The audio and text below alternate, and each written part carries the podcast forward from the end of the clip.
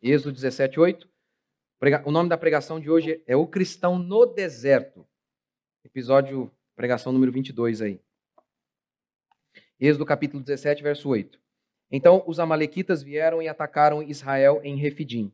E Moisés disse a Josué: Escolhe alguns homens e sai para enfrentar os amalequitas. Amanhã estarei no alto da colina com a vara de Deus na mão. Josué fez como Moisés lhe havia falado e lutou contra os amalequitas, e Moisés e Arão e Ur subiram ao alto da colina. E acontecia que quando Moisés levantava as mãos, Israel vencia. Mas quando ele abaixava, ele abaixava as mãos, Israel ven... ele abaixava as mãos, os amalequitas venciam. As mãos de Moisés, porém, ficaram cansadas, por isso pegaram uma pedra e puseram-na debaixo dele, para que se sentasse. Arão e Ur sustentavam-lhe as mãos, cada um de um lado. Então as suas mãos ficaram firmes até o pôr do sol. E Josué derrotou ao fio da espada Amaleque e seu povo.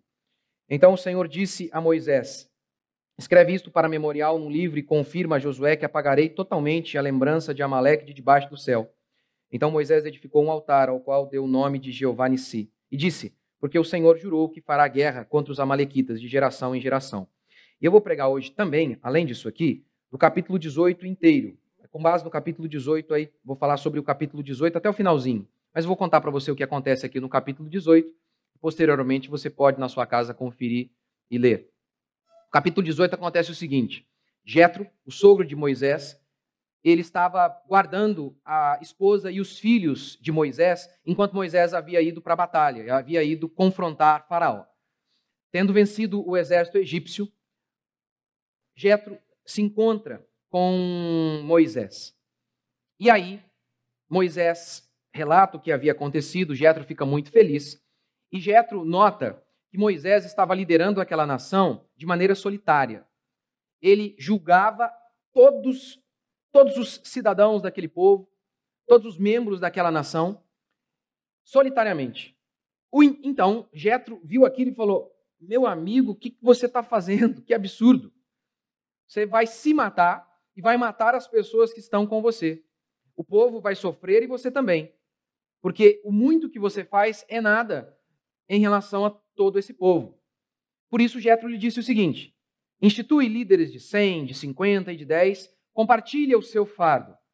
E isso melhorará a sua vida e também do povo. Então a gente tem aqui essas duas histórias. Moisés guerreando contra o povo de Israel, guerreando contra Maleque, Enquanto Moisés lá no monte ergue as mãos, o povo ganha, enquanto Moisés abaixa as mãos, o povo perdia. E essa outra história aqui. E eu vou então relacionar tudo isso aqui já já. O tema de Êxodo é a formação de um povo. Êxodo significa saída. O povo de Israel sai do Egito, tem o seu mito fundador, a passagem pelo Mar Vermelho, tem o seu feriado instituído ali também, Logo em seguida também recebe a Constituição. Deus se revela ao povo e dá uma Constituição ao povo. Então, elementos básicos de, da formação de uma nação estão presentes aqui em Êxodo. Um mito fundador, feriados nacionais que representam essa grande vitória e também uma Constituição. Tudo isso então mostra que Deus queria formar um povo, porque enquanto Israel estava no Egito, Israel era apenas um amontoado de escravos. Mas aqui, no livro de Êxodo, nós temos a formação de um povo. Este é o tema de Êxodo. Deus quer formar um povo, um povo santo, um povo que é diferente dos povos que havia em todo o mundo, povos malignos, povos depravados. Este é o tema de Êxodo. Isso serve para mim e para você. Nós não fomos chamados para sermos como este mundo. Deus quer um povo santo, um povo separado, um povo que é diferente. Deus não quer que nós nos relacionemos com as pessoas, que tenhamos um casamento idêntico ao casamento das pessoas do mundo. Já há pesquisas hoje mostrando que o índice de divórcio na igreja é muito parecido com o índice de divórcio fora dela. Veja então como que a igreja tem se assemelhado ao mundo. As roupas, as vestimentas, o comportamento, a maneira de lidar com o dinheiro é exatamente igual aos homens deste mundo. Não era este o propósito de Êxodo. Não era este o propósito do Êxodo. Deus não queria retirar o povo do Egito para que o Egito continuasse no povo. para que o povo continuasse com a mesma mentalidade daquele povo do Egito. Deus quis retirar o povo para mudar o povo. Este é o tema. Note, por exemplo, o que diz Paulo: Porquanto aos que de antemão conheceu, também os predestinou para serem conformes à imagem de seu filho. Deus nos predestinou para quê? Sermos um sucesso? Você pode até ser. Deus nos predestinou para quê? Para termos uma família? Você pode ter. Muitos terão. Não. Nem mesmo família é o maior propósito da nossa existência. O propósito da nossa existência é sermos como Jesus Cristo é. É Deus tornar você, tornar a mim semelhantes a Jesus Cristo, termos o caráter de Jesus Cristo. E isso se vê muito bem na história de Jó. Jó era rico, bem-sucedido, era um sucesso, e ele perde tudo. Tudo. Família, bens, saúde. Depois de perder tudo, Deus Jó olha para Deus e diz: eu antes te conhecia de ouvir falar. Agora, depois de todas as perdas e todo o sofrimento, eu te vejo. O propósito da vida é conhecer a Deus, é viver para Ele. Todas as outras coisas são secundárias, até mesmo a família, até mesmo ela. Tanto é que Jesus diz: se você quiser me seguir e não aborrecer pai, mãe, filho, filha, esposa, ou seja, se eles se colocarem entre você e mim, fique comigo. Mostrando que o maior objetivo da existência humana é Deus, mesmo porque sem ele você não teria família.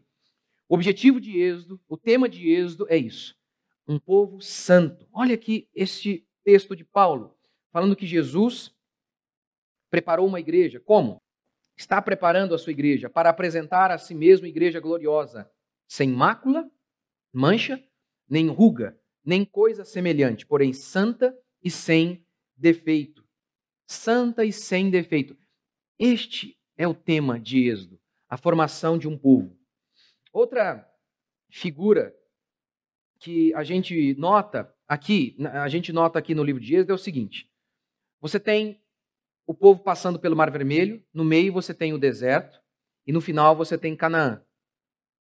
O povo chegando em Canaã. O Novo Testamento vai dizer que a passagem pelo Mar Vermelho é um símbolo da nossa salvação, que eles foram batizados no Mar Vermelho. É um símbolo do batismo.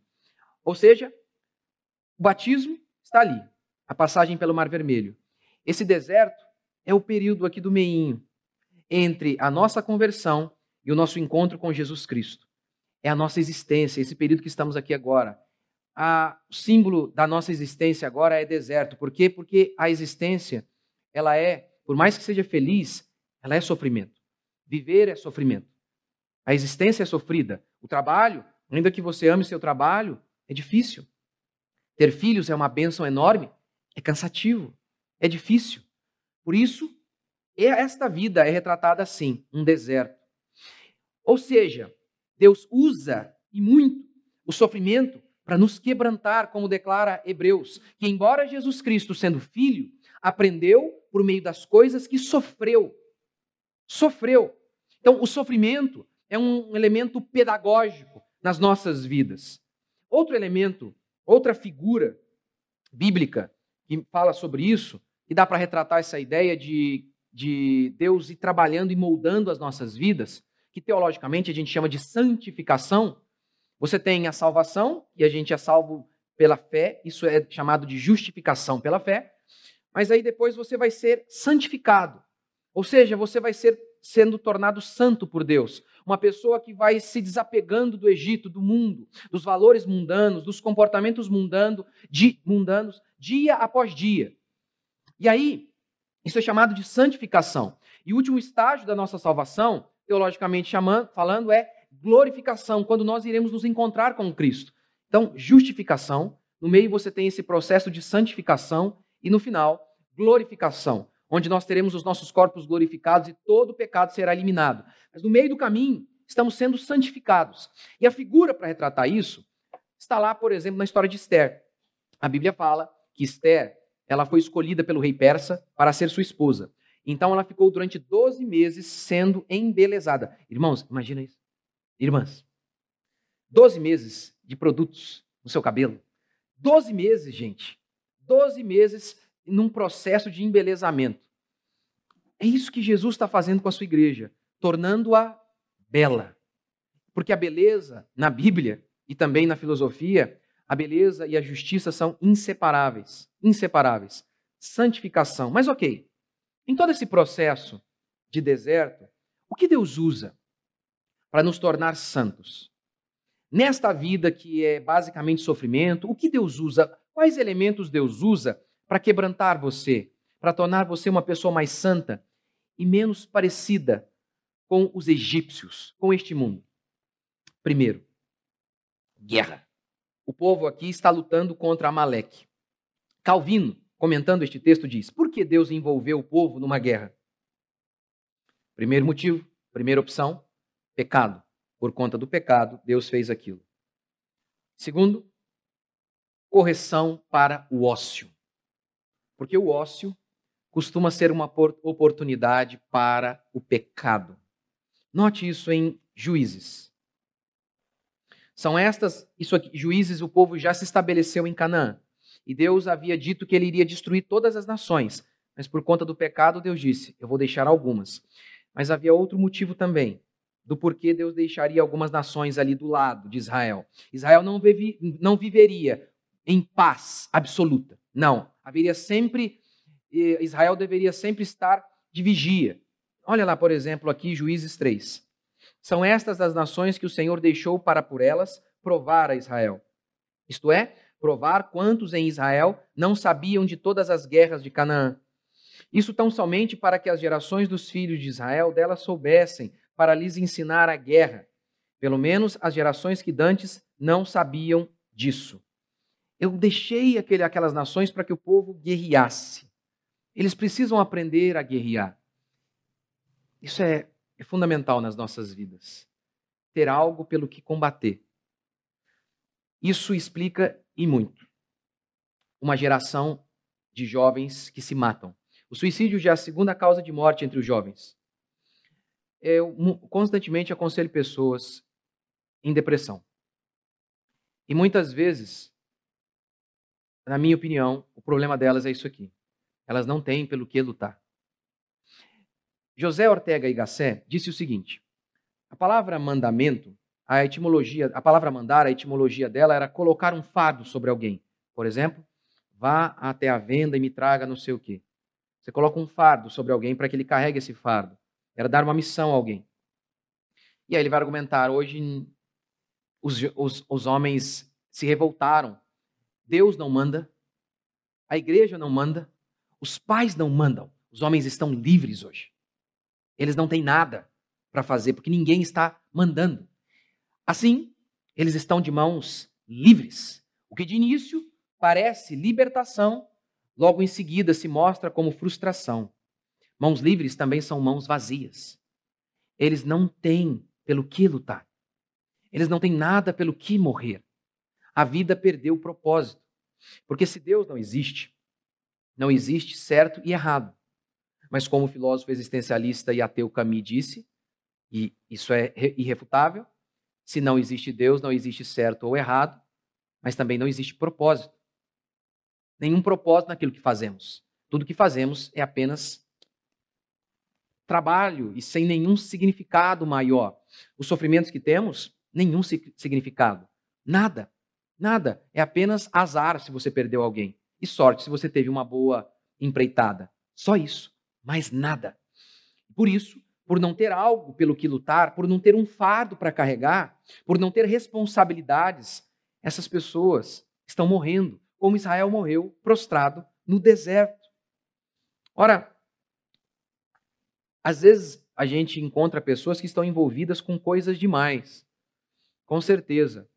Mas, por exemplo, pega uma mãe, é, aqui de nossa igreja, que tem filhos, levanta cedo.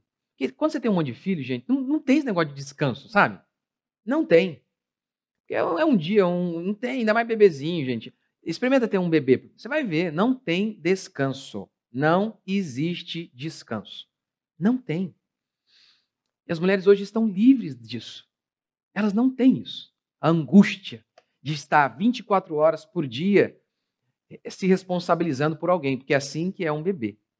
As mulheres de antigamente viviam durante anos assim, 24 horas por dia com bebês em casa, o que significava que elas tinham 24 horas por dia com uma missão. Hoje, não há isso. Há apenas vazio. Vazio. Pessoas com muitas coisas, com lutas, guerras, elas não têm tempo para entrar em depressão. Elas não têm tempo para parar e falar: meu Deus, o que eu estou fazendo na minha vida? Ora, pessoas que têm alguma, alguma coisa pelo que lutar, e às vezes elas estão até lutando por algo errado. Como, por exemplo, pega um, um, um atleta olímpico e, vamos dizer, ele não crê em Deus, não está nem aí para Deus, ele só foca em uma coisa: glória humana. Só isso. Esse cara é tão focado no seu objetivo que ele, por exemplo, ele se abstém até de namoro. É sério, muitos fazem isso. O cara é pagão, ele é ímpio, hormônio saindo pelo nariz. E o cara diz: não vou me relacionar porque por causa do meu objetivo. Então, quando você tem um propósito, ainda que seja um propósito ruim, você não sofre de vazio, porque você tem algo para carregar. Algo. Impressionante como que as pessoas sonham, né? O tempo inteiro em chegar naquela época elas não vão fazer nada. Em Israel, por exemplo, o sacerdote, quando chegava aos 50 anos, ele aposentava. Como? Não totalmente. Ele não parava de trabalhar completamente. Ele parava de fazer os serviços mais pesados, mas ele continuava. Então, eu não tenho esse sonho que o brasileiro médio sonha, né? Chegar aos. Com quantos anos que aposenta? 65? É, alguma coisa aí. Ficar o dia inteiro sem fazer nada. Gente, descansar demais cansa. Sério. Veja bem, o descanso só faz sentido se você está cansado. O descanso, ele é um pontinho na vida só. Ele é um dia na semana. E ele só faz sentido quando você está cansado. Aí é gostoso o lazer. Aí é gostoso o refrigério do descanso. Agora, a vida inteira ser uma, uma férias, ser férias, é um absurdo. É vazia. É vazia. Não por acaso, nós vivemos a época mais rica da história humana. E a época mais depressiva. Os homens possuem tudo. Estão depressivos. Só alguns elementos. Ali, durante, nos primórdios da Revolução Industrial, antes do algodão cair 90% do seu valor, por conta do desenvolvimento tecnológico. Talher, coisa de rico. Um palitozão, coisa de rico. Banheiro, uma meia dúzia possuía isso já na Inglaterra, que já era uma superpotência. E aí vem a Revolução Industrial. E hoje, Hoje, o que muitos vivem e têm aqui, um rei absolutista francês, no auge de sua pompa e glória, nem sonhou a quantidade de riqueza que existe hoje. Mendigo tem celular, gente. Mendigo tem celular, é sério. Então, as pessoas estão ricas, elas possuem tudo, e mesmo assim estão angustiadas, por quê? Elas não têm guerra para lutar. Ela não tem um valor transcendente pelo qual é existir. Por isso estão como estão. Nesse caminho, nesse intervalo entre nossa salvação e o dia em que estaremos com Jesus, estar envolvidos em guerra é salvação. Davi, enquanto todo mundo foi para a guerra, Davi estava de boa em casa. Acordou tarde e aí então teve tempo para olhar Betseba tomando banho e pecar. O texto põe isso de propósito. Enquanto todos os reis iam para a guerra, Davi não foi. É impressionante o sonho dos preguiçosos hoje. Eles acham mesmo que a vida boa é uma vida sem nenhum esforço, sem nada pelo que lutar e combater. As guerras são uma bênção. Segundo, segundo, segunda coisa que nos ajuda nesse deserto e que nos transforma, ter uma compreensão da soberania de Deus e da responsabilidade humana. Em Isaías, capítulo 45, o texto diz: Eu sou o Senhor e eu faço todas as coisas. Ao mesmo tempo, a Bíblia diz que o homem é completamente responsável por tudo que faz. Nenhum fio de seu cabelo cai se não for da vontade de Deus. Nenhum pardal tomba, cai, morre, se Deus não quiser. Deus é soberano sobre tudo o que acontece, sobre maus e bons, sobre a vida e sobre a morte. Ele decreta todas as coisas. É o que diz a Bíblia.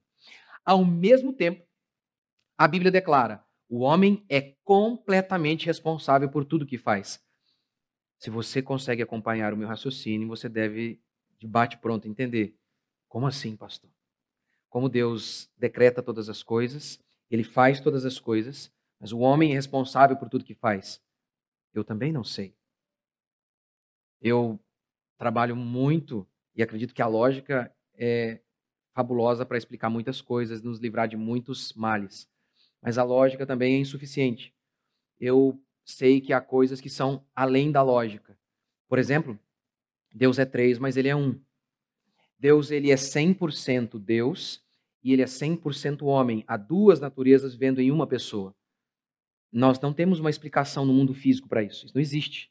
No nosso mundo material, de tempo, espaço e matéria, isso não existe. É uma coisa que nós não sabemos explicar, que vai além. Eu também não sei explicar como isso funciona. Eu só sei que a Bíblia declara que é assim.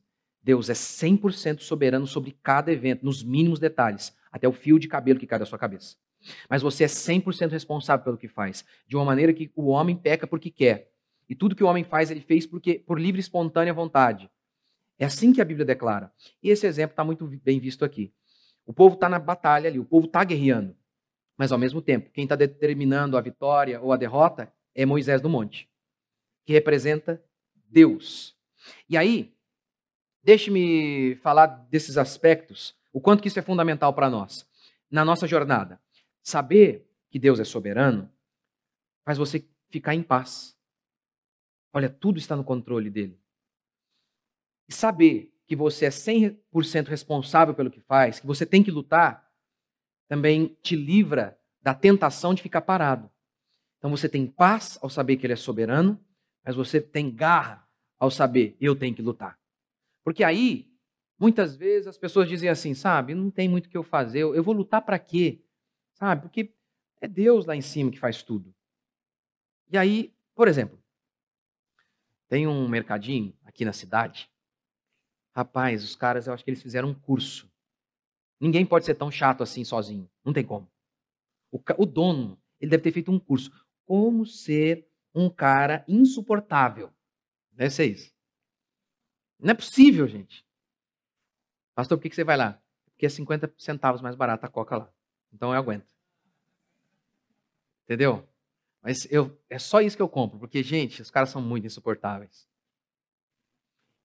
E aí a pessoa está ali na luta dela, diária. É, Deus não tem abençoado o meu trabalho.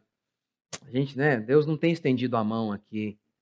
Não, você que é um chato de galocha. Você que é preguiçoso. Você é 100% responsável pelo que faz. Agora, o outro lado também é verdadeiro. Se o Senhor não edificar a casa, em vão trabalham aqueles que edificam. Se o Senhor não vigiar a cidade, em vão vigia a sentinela. As suas lutas, se não tiver a bênção de Deus, elas são inúteis. Por isso, o equilíbrio das duas coisas, do espiritual e do natural. Por exemplo, Israel foi para uma batalha e perdeu. Por quê? Porque não tinha uma estratégia correta, o poderio bélico era insuficiente? Não porque o povo havia pecado. Então você tem que unir as duas coisas, o espiritual e o natural. Vai para o trabalho, faz o melhor, na sua empresa, seja você dono ou empregado, faz tudo que está ao seu alcance, pensa em como melhorar a cada dia, como ser humano, como funcionário, o tempo inteiro, o tempo inteiro. E ao mesmo tempo, avaliando a sua vida. Porque naquele caso ali, não era nenhum problema natural que levou o povo a perder. Não é porque o povo era preguiçoso, porque o povo foi covarde, porque o povo não se preparou. Era porque um homem havia desobedecido a Deus. Então isso acontece. Você pode estar tendo resistências no seu trabalho, não avançando, não fazendo certas coisas. Não é porque você, é, você é preguiçoso. Não é porque você trata mal as pessoas. Pode ser simplesmente porque você é arrogante. Porque a Bíblia diz: Deus resiste ao soberbo. Deus resiste. Resiste ao soberbo.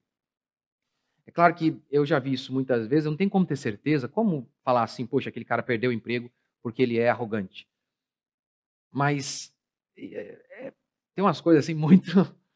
O cara tá lá, o cara é insuportável, e o cara faz umas coisas assim, sabe?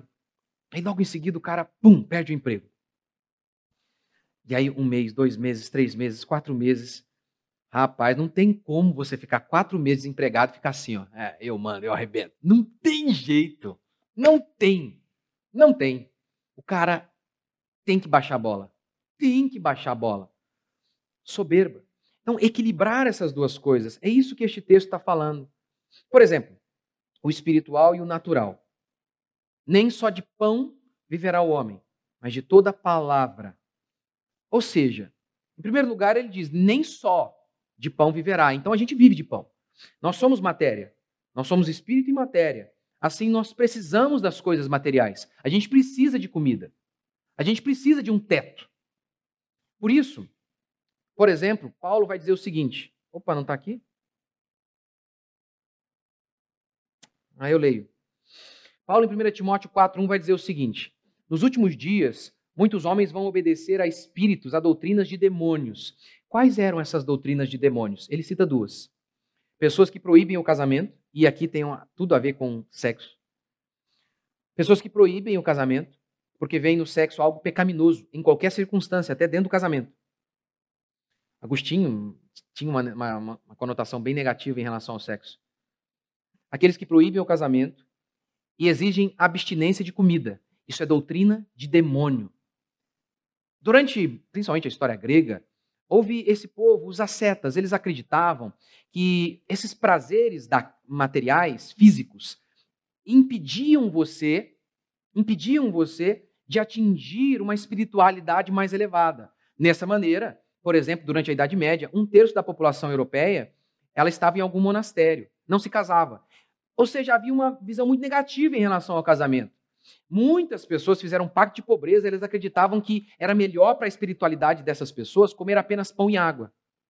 Isso sempre foi assim, tanto na filosofia pagã quanto no cristianismo, que pessoas distorcendo, obviamente, a fé cristã. Essa ideia de que as coisas materiais, elas são negativas, não são. No princípio, criou Deus os céus e a terra. No verso 1, então, você tem aqui todos os elementos que compõem o nosso universo: tempo, espaço e matéria. No princípio, ou seja, Deus criou o tempo, Deus criou os céus, espaço e a terra, a matéria. E aí, Deus vai então dando forma a isso. A partir do verso 2 em diante, ele vai dando forma a isso. E vai criando todas as coisas. E cada dia ele cria algo. E quando ele cria cada coisa, ele diz: E viu Deus que era bom. Todas as vezes ele olha para a matéria e diz: é bom. Ele olha para os astros, matéria, é bom. Ele olha para a fauna, a flora e diz: é bom. Ele olha para o homem e diz: é bom. A matéria é boa porque Deus criou. A matéria é boa porque Deus criou. Ou seja, ou seja, nós não acreditamos que o ascetismo nos, é, é um, algo cristão. Que nos desconectarmos das coisas materiais de maneira completa é algo bíblico. Isso é Mentira. Nem só de pão viverá. A gente precisa do pão. A gente precisa desse elemento natural. Mas, por outro lado, ele diz: nem só de pão. Você precisa também de coisas espirituais, da palavra de Deus. Você necessita de coisas espirituais para sobreviver. Ou seja, você precisa de comida e de teto. Mas você também precisa de amor e justiça. Para o seu corpo, um teto e um pão. Para a sua alma, justiça e amor. O trabalho, por exemplo, ele não é só para ganhar dinheiro. E é assim que as pessoas veem o trabalho hoje. Por isso, muitas pessoas ganhando 10, 15 mil reais estão lá depressivas. Porque o trabalho para ela é só para prover coisas materiais, como dinheiro e, e, recursos para se divertir e satisfazer o seu corpo. Só. Não vem o trabalho, por exemplo, como algo espiritual, como algo, como um serviço a Deus, em que quando você faz o seu melhor, de alguma maneira você está abençoando pessoas. Eu vou te dar um exemplo do meu trabalho. O meu trabalho tem umas coisas bem chatas, bem chatas. Vou falar de uma aqui. Tem uma coisa assim que não é uma das coisas que eu gosto muito de fazer. Faço com, com alegria, mas não é assim o meu preferido. Fazer casamento. Nossa, pastor, estava feliz agora você fala um negócio desse. É o seguinte, eu casei um monte de gente aqui, não é? Quantos aqui lembram o que eu falei no dia do casamento? Lembra nada. Lembra nada. Nem os noivos lembram. Vou perguntar, pergunta para eles aí. O que, o pastor falou aquele dia? Lembra nada. Eu sei. Pessoal, o próprio noivo, tadinho, tá tão nervoso ali, tão preocupado com outras coisas, né? Ah, eu, eu não lembro o que meu pai falou, não lembro nada. Lembro nada. E mas que eu penso? Eu saio de casa, é o milésimo casamento. E o povo ainda atrasa. Né? Costuma atrasar. Eu de raiva já atraso primeiro. Ah, não, eu vou chegar por último, já. e mas eu penso, puxa, é para mim é o milésimo. Para essa pessoa é o único. Com exceção do Fábio Júnior, né? Mas para essa pessoa aqui é o único dela. É um evento, ela esperou a vida inteira. Eu me preparo a semana toda, eu penso no que eu vou falar. Porque, ainda que ninguém se lembre, ninguém se lembre, nem mesmo os noivos se lembrem, é apenas fazer parte daquilo, de alguma maneira contribuir para aquele momento especial, ainda que eles não se lembrem, eu estou feliz. Mas por quê? Porque eu vejo de maneira espiritual o meu trabalho. Do contrário, não teria ânimo. Não teria quando a gente vê o nosso trabalho, a nossa existência, com um ar de vocação, de algo que você faz para a glória de Deus, você faz algo natural de maneira espiritual. Isso confere propósito para você. Então a vida não é feita só de coisas materiais. O trabalho não pode ser só algo material. Ele tem que ser algo transcendente, que você o vê como uma missão, que você o vê como uma vocação para Deus. Isso lhe dá ânimo, isso confere propósito para você. Propósito. A vida, ela precisa desse equilíbrio das coisas espirituais e das coisas naturais. Eu estou só dividindo né, espiritual e natural, porque para mim tudo é espiritual, só para ser didático. O Moisés no monte e a gente embaixo travando a batalha. E terceiro e último princípio, o que a gente precisa nessa vida, nesse deserto, para chegar até aquele dia? Reconhecer a necessidade de ter companheiros para dividir o fardo. Moisés não entra em Canaã sozinho. Toda a história bíblica, você não vai ver nada de um zorro solitário. Não. É sempre um povo, homens juntos, que precisam uns dos outros. É o que acontece aqui. O sogro de Moisés foi uma bênção, pôde ficar com os filhos de Moisés enquanto Moisés estava na guerra. E depois, os companheiros de Moisés o ajudaram a compartilhar o fardo da existência, da vida daquela missão. O quanto que a gente precisa de pessoas. O quanto que a gente precisa. O quanto que a existência não foi feita para ser vivida solitariamente. Olhe a criação. Não havia pecado em Gênesis. Por isso que Deus disse: Ele viu tudo e disse: É bom. Só há uma vez que Deus diz: Não é bom no jardim do Éden, onde não havia pecado.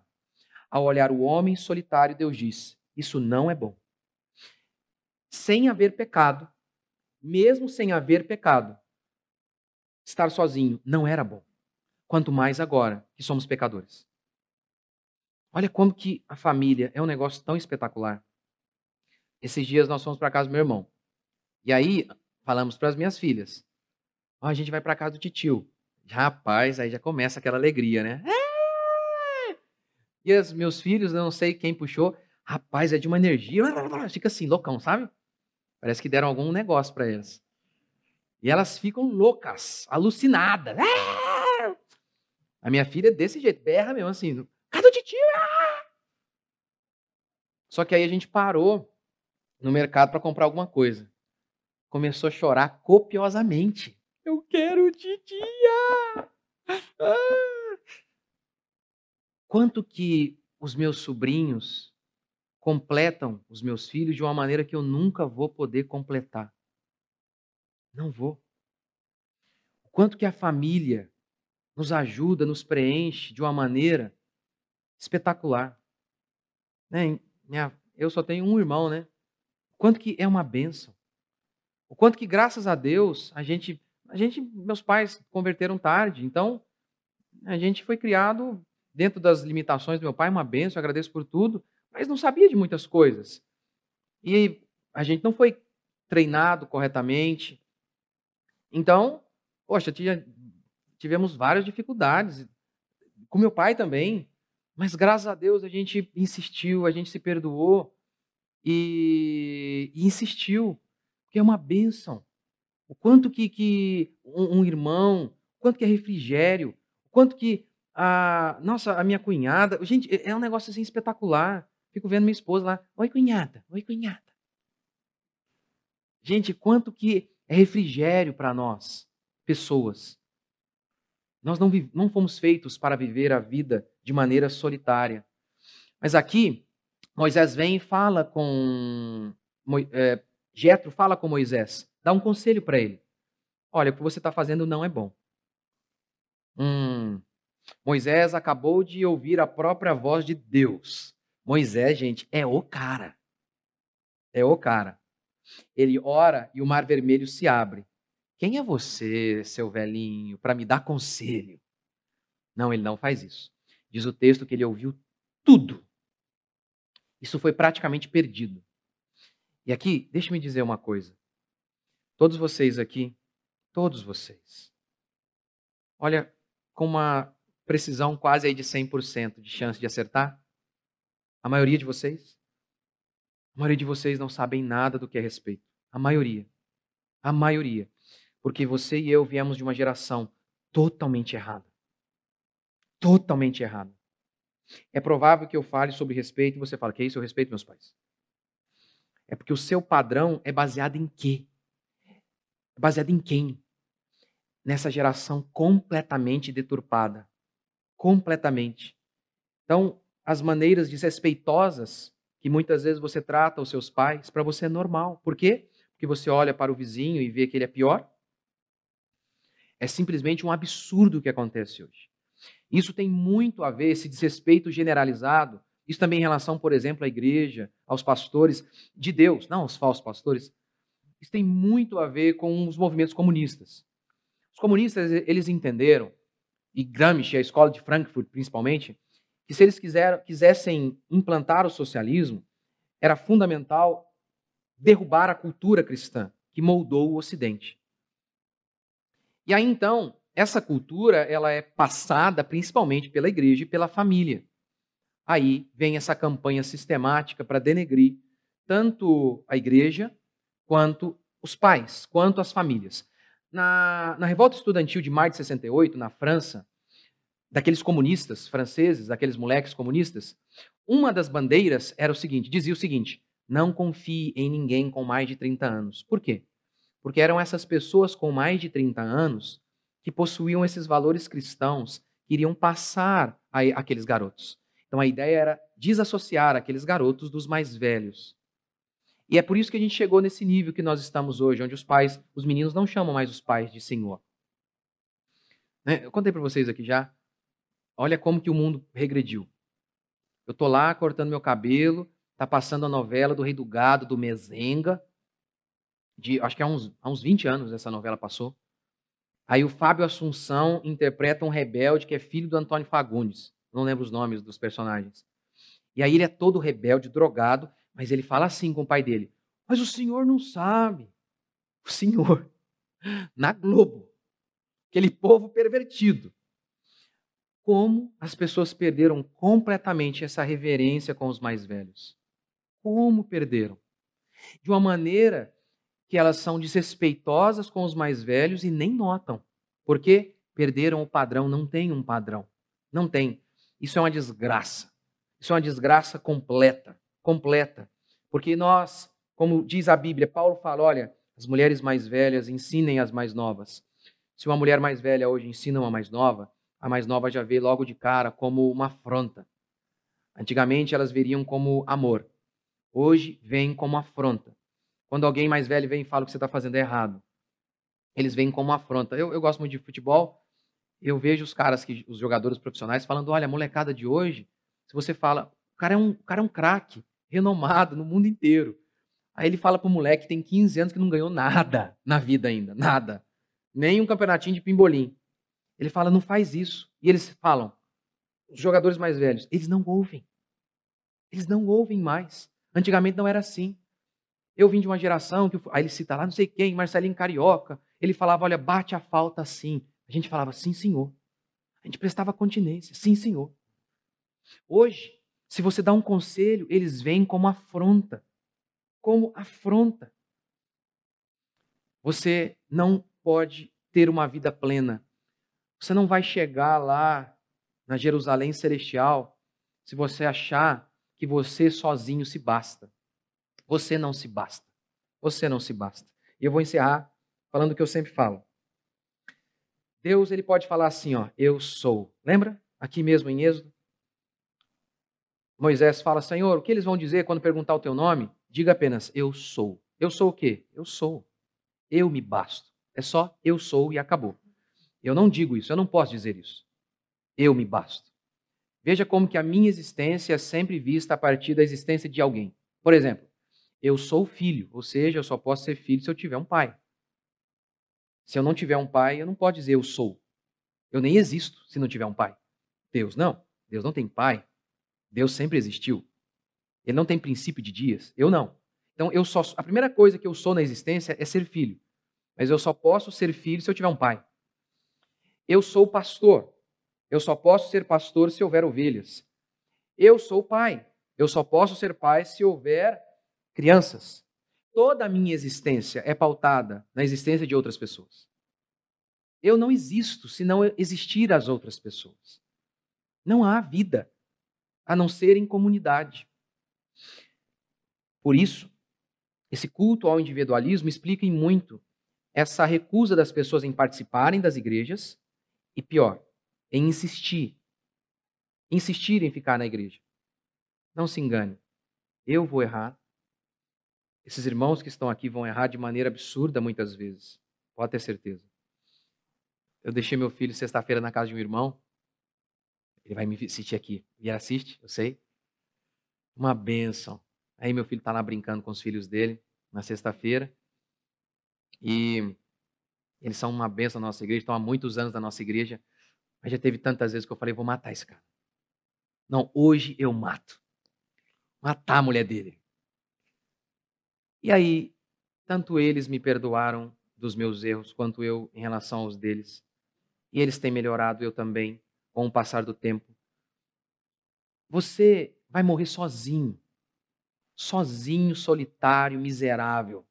Se você não insistir com a sua família, se você não insistir com o seu pastor, se você não insistir na sua igreja.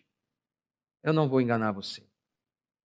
Não vou é viver em comunidade é difícil, mas é a única saída. É complicado às vezes, é limitador às vezes, mas não há outra alternativa. Você precisa de pessoas. Você precisa de pessoas para compartilhar o fardo. Do contrário, acontecerá com você o mesmo que aconteceu com Israel. Eles não chegaram em Canaã, eles morreram no deserto. Que Deus nos dê graça. Vamos ficar de pé?